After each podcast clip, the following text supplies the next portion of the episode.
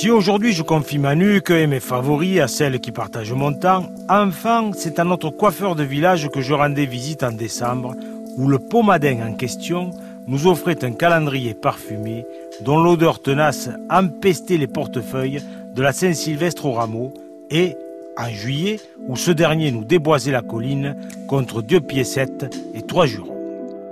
C'était le temps des sièges en moleskine verte, tendance SNCF, et des barbiers portant moustaches calamistrées et clinches gominées. Le temps où le vigneron, le maraîcher ou le maçon allait passer une heure chez le coiffeur pour savoir ce qui allait se dire au conseil municipal ou ce qui venait de se décider à la cave coopérative. Le coiffeur installait alors les enfants sur une planche posée à même les accoudoirs et, en trois coups de ciseaux, suivi d'une bouffade derrière les oreilles, l'affaire était entendue.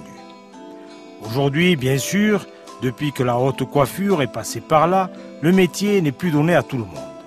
Mais rappelons tout de même, rappelons tout de même que cette corporation fut créée par Louis XIV, alors que ces barbiers perruquiers pouvaient à leur convenance pratiquer la chirurgie, quelques saignées et l'arrachage de prémolaires sérieusement avariés.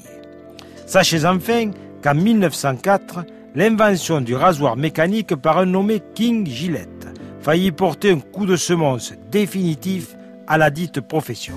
Les hommes, grâce à cet instrument révolutionnaire, pouvant désormais se raser à domicile. Quant au salon pour dames, ils se développèrent à partir de 1920 grâce à Victor Marguerite, qui publia La Garçonne, roman émancipateur vendu à plus d'un million d'exemplaires. On dit d'ailleurs depuis, allez donc savoir pourquoi, que pour passer un bel été, il faut être un peu de mèche avec les livres.